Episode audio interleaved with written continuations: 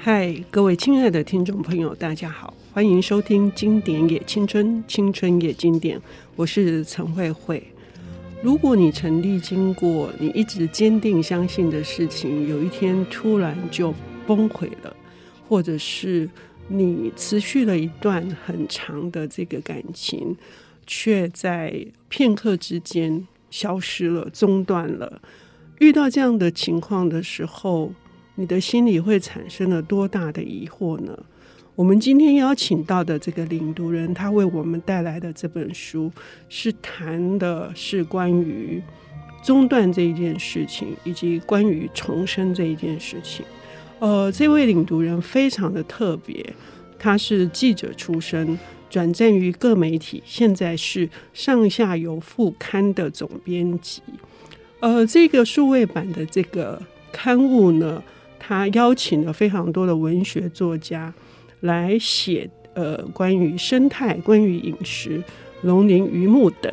呃，据他刚刚跟我说，文化部的这个走读计划，他们有十一个作家入选了。我们要来欢迎不知道的都叫树的作者。古碧玲女士，碧玲你好，哎，慧慧你好，各位听众大家好，嗯，非常的开心哦，因为你我真的是你的读者，谢谢，而且这本书读了两次，在呃书里面看到你写了非常多的呃跟植物有关的作品跟作者哈，是，包括梭罗啦，或者是呃这个。福君呐、啊，对，呃，还有甚至包括了今天要谈的这本书的作者，对，梨木香布哈，碧玲是一个非常那个读了非常多书的人哈。听说梨木香布所有作品你全部都读过，对，只要只要有繁中版哈，我一定会买，就对、嗯，不管，而且有时候他的书已经绝版了。我还是会想办法买到二手。基本上，其实我是很买很少买二手书。可是铃木的，我为了追他，我还是会买二手书。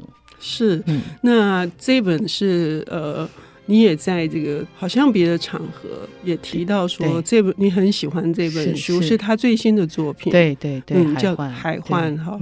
铃木的文笔。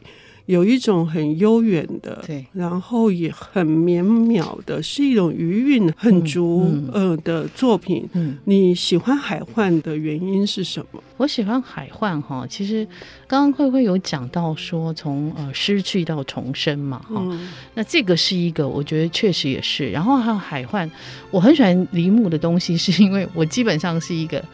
呃，看起来很活泼哈，其实我是一个很害怕人的，我有社交恐惧症。嗯，这可能是我到后来就是年纪稍微大一点，我终于懂我自己了哈。那我觉得这本书其实里面一直谈到孤独这件事情，嗯，还有怎么跟自己相处这件事情。嗯，那这里面这个主角，当他呃父母去世，然后还有他的未婚妻也不见了哈，那他怎么样到这一座池岛？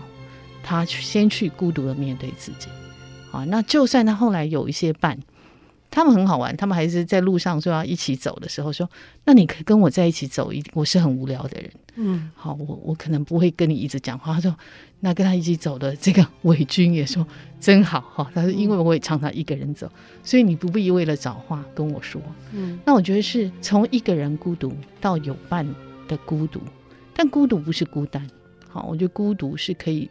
自己面对一个独自的一个状态，我认为孤独是这样子，嗯，所以我很喜欢这本书，就他的东西我一直都很喜欢。这本我觉得隔了很久，我觉得很喜欢。嗯，嗯，孤独很多人可能会跟这个寂寞的感觉好像，但有的时候它并非是全然不好的。对，其实要在孤独的状态里面跟自己对话。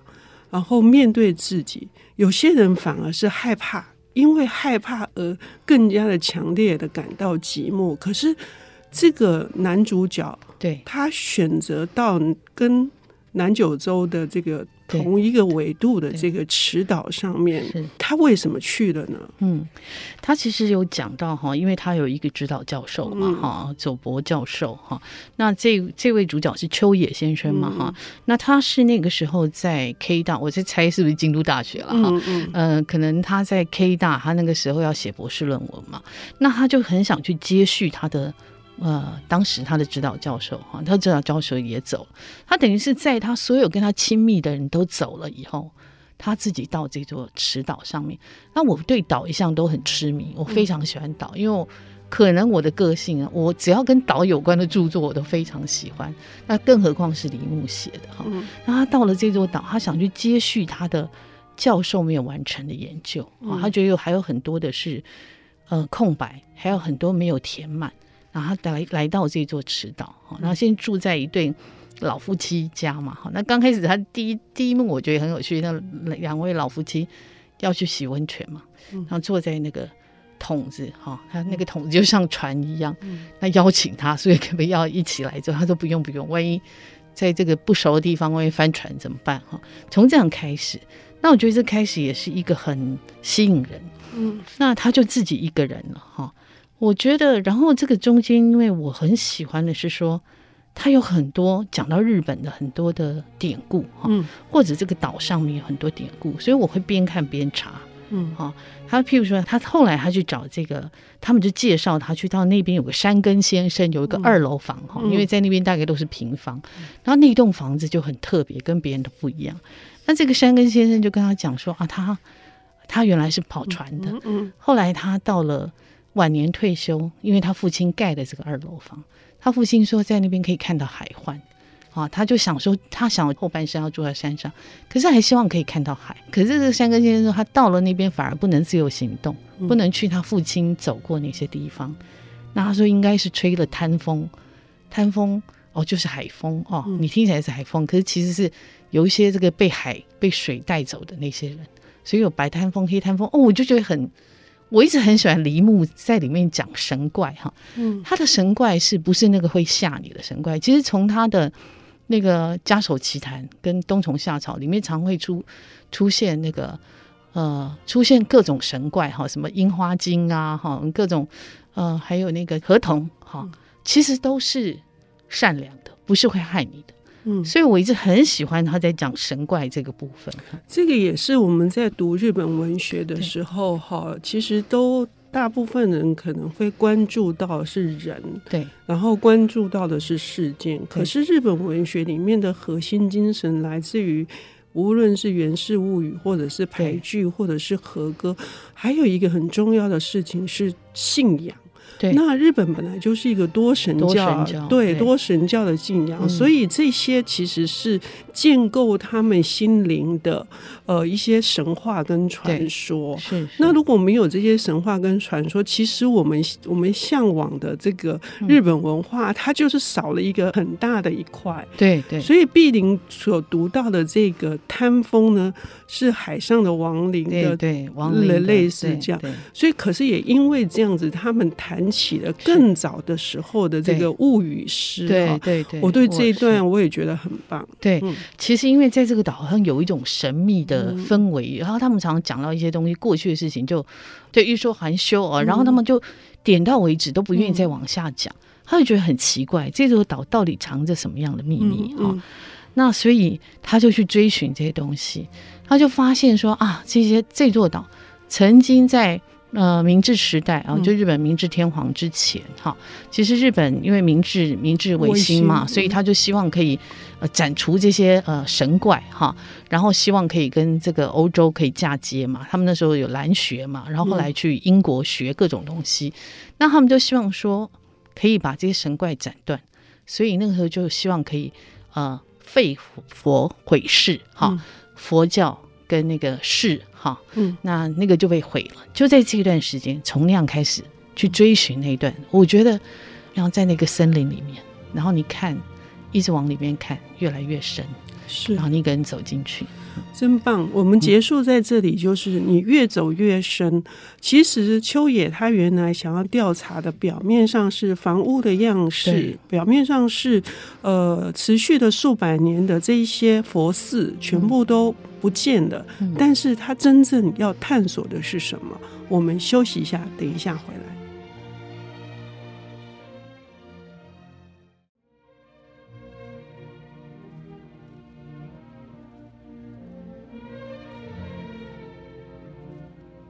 欢迎回到《经典也青春，青春也经典》。我是陈慧慧。我们邀请到的领读人是《上下游副刊》的总编辑，同时他也是呃新传新传爱无所谓，以及去年出版的《你不知道的都叫树》的作者古碧玲女士。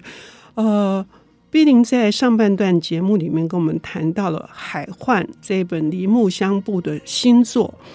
这位呃男主人翁哈，他到了池岛，呃，是为了要继承这个他的呃指导教授佐伯的未尽的这个论文写作。嗯，可是事实上他现在孑然一身，呃，亲人全部都呃去世了。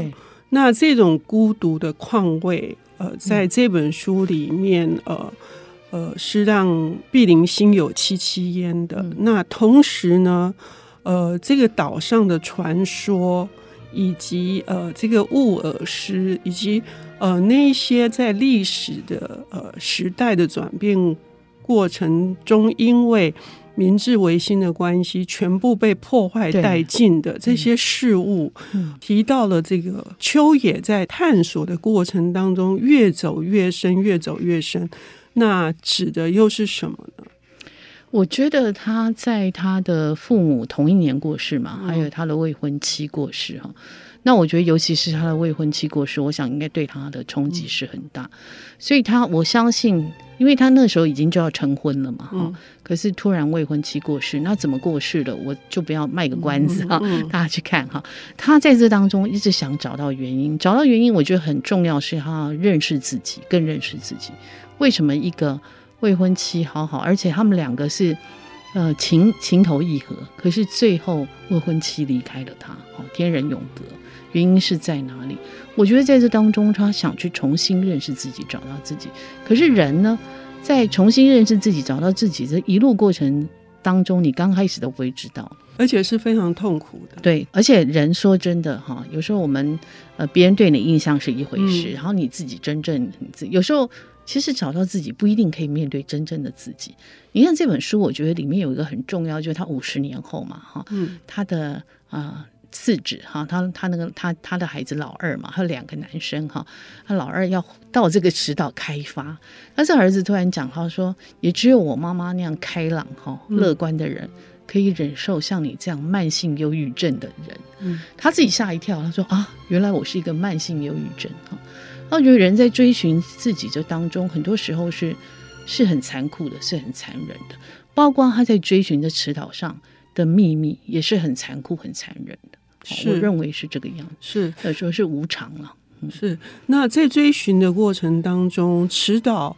这么多迷人的，除了传说，除了人，哈、嗯，三根先生，或是那对老夫妻，或者是跟他同行的这个年轻人，嗯，他们后来都也都有各自的多舛的命运，哈，对，可是还有更重要的是，这个还没有被文明侵入的这座池岛。有着令碧林目眩神移的这个神池的这个植物哈，我们要不要聊一下哈？哇，它里面好多植物哈，嗯、我就把它一一标，我就算它到底总共有多少植物，我真的是有一个一个数哈。嗯，那呃，里面有很多植物可能是日本原生的，然后也有外来的哈。然后我就看，在看这个当中，我就会在想说，哎，这个植物生长的环境，所以我想象这池岛是长什么样子哈。嗯嗯、那你里里面其实像他讲到呃。里面也会讲到一个冰萱草嘛，哈、嗯，我我们刚刚有聊讲冰萱草，就冰萱草其实是山羊很爱吃，而且山羊是坚壁清野，把它全部吃光光。可是他说这个岛在五十年后必须要开发的时候，这个冰萱草好像已经濒危了嘛，哈，已经看不到了。嗯、可是它居然在这个羊吃光光，还有人这开发当中，它在角落冒出来。嗯，那我觉得植物其实就是这样子哈，它就是当你认为它。可能不见了，有时候真的会濒危了，有时候真的就不见了哈。但是他会找到自己的出路。像他这里他有讲到说，有一个他就讲说，那个因为断崖那边石佛，呃，整个整个寺庙被砍掉铲掉嘛，然后石佛也被打掉，就掉到这个海里面嘛。他就说那个石佛被砍掉以后，好像要抚平那个伤口，上面就长了很多那个羊齿蕨、羊齿科的植物。嗯，那你可以想象那个那个感觉，就是说石佛不见了，人造的石佛不见，可是最后那些植物它自己找到它的出路。其实那个时候我看到，我是觉得很蛮激动的，因为其实常人花了很多力气做了很多事，可是最后当人不见的时候，可能就是植物来了。嗯。那植物来了代表什么意思？那代表，呃，人走过的也许不见了，但是它会不会留下来？我自己也一直在想这个事情。植物最后，呃，出现了，然后人走过那些东西会不会留下？其实这本书最后他也在跟你讲这个东西哦，因为这个池岛后来在跟本岛盖了一座大桥嘛哈，那所有东西都不见，面目全非了哈，他记忆中的池岛全部都不见，可是那些东西会留下来。我觉得梨木香布的小说其实常都在谈这个东西。嗯嗯，也就是说，呃，这座大桥对呃过了五十年的这些更加的科技发达哈。嗯呃，要求各种便利的人们来说，嗯、这是一个呃非常合理的对的行为或行动嘛。嗯、可是对秋野来说，嗯、他当然就是完全太震惊，无法接受。他心目中的那个依然保留着原来的那些的面貌，甚至是让他。呃，找到自己的那那块，对，呃，生机盎然的东西，现在变成全面性的机械的的这个各种装置。嗯，其实，在想一件事情，就是说，我们梨木香布他所以所有的作品都要表达的是这个，还有一个重要的是说，那必须要有人。把这个记忆保留下来，有人必须把这些事情说出来。对对对。假设如果不是他们，虽然吞吞吐吐，但是呢，至少沃尔斯把那一些当时所发生的传说，至少放在秋野的心里。对对，他像里面有一块石头，后来他儿子说这个叫化人石啊。他说：“哈，什么叫化人石？那是慧人岩哈。他因为这是一和尚，慧人和尚。嗯，因为殉情嘛哈。其实他的爱人叫阿雪，为了他一殉情，然后这个和尚后来回来就为他超，想要为阿雪超度，结果一阵浪来，他就打下去了哈。所以这个就变成一个很重要的一个一个当地的传说。可是后来已经易散了啊，这个传说。但就是我们在讲说，哎。”他可以怎么样被留下来？嗯，好，那呃，其实我自己认为啦，反走过的，最后他还是一定会被。嗯、但是也许有一些东西变成呃断简残篇了，但是你还是会记得他。他这本书里面，我觉得里面很很好玩，他一直在讲耳，因为乌尔诗嘛啊，他就讲到那个不是讲一个和尚叫那个无呃无耳方一，嗯、对不对？他说那个和尚因为他在诵经，那他怕那个鬼怪会来。侵害他嘛，所以就把他身上全部都写了咒语，然后只有耳朵没写，嗯，所以他一对耳朵被取走。他一直在讲耳这个东西，然后他曾经讲过，他这个跟这个尾景君在那个山谷，在山洞里面，然后他觉得好像耳朵一对耳朵要靠过了。嗯，你看耳在这个里面是一个很重要的意象，很重要的代表。那我觉得梨木香布有一个很重要，就是说。其实我觉得他的影像感是很强的，你好像跟着他，他好像一个摄影机，你就一直跟着他往里面走。我觉得成功的小说家这个部分都很强。那他的东西就是你一读你就觉得放不下来。其实我每次读他的小说都是两天三天把它刻完第一遍，然后再后来回头仔细看。是，我就很急着想跟着看到底下面是什么。嗯嗯。然后这个耳，我自己的体会哈，也是关于听，嗯，就是说，请听，对，请听。就是他一开始的时候，他其实不敢面对，也就是他不敢去倾听他心里面的疑问，嗯嗯，他甚至是在回避。等到他真正进到这个山里面，说他越走越深哈。他倾听到那个呃山洞里面的声音的时候，他是极度的害怕，他是逃得出来。他说：“难道那个是他自己的声音吗？”可是他不知道究竟是不是哈。呃，从头到尾，他如果没有去倾听，呃，这个呃岛上的各式各样的这些人，嗯，呃，对他说的一些话，那些话都在无形当中，好像让他。呃，可以逐渐的去倾听自己。对对对，而且这个岛还有一个很重要，就是这些岛的岛民，嗯、他们是平氏，就是跟源氏斗争的时候，平氏失败了，然后逃到这里，嗯、可是他又要隐隐姓埋名，所以他这个岛到底叫什么岛？是。最后他是就是吴都，我我吴我的家乡吴乡哈，我自己的家乡。其实这个也是一个追寻自己的一个过程，是，所以我读这本书，我觉得超级迷幻，然后超级好看的，我觉得什么时候看都很很棒。谢谢碧玲这么的精彩的这个领读，谢谢呃，我们下集见，谢谢。谢谢。本节目由 IC 之音与瑞木读墨电子书联合制播，经典也青春。与您分享跨越时空的智慧想念。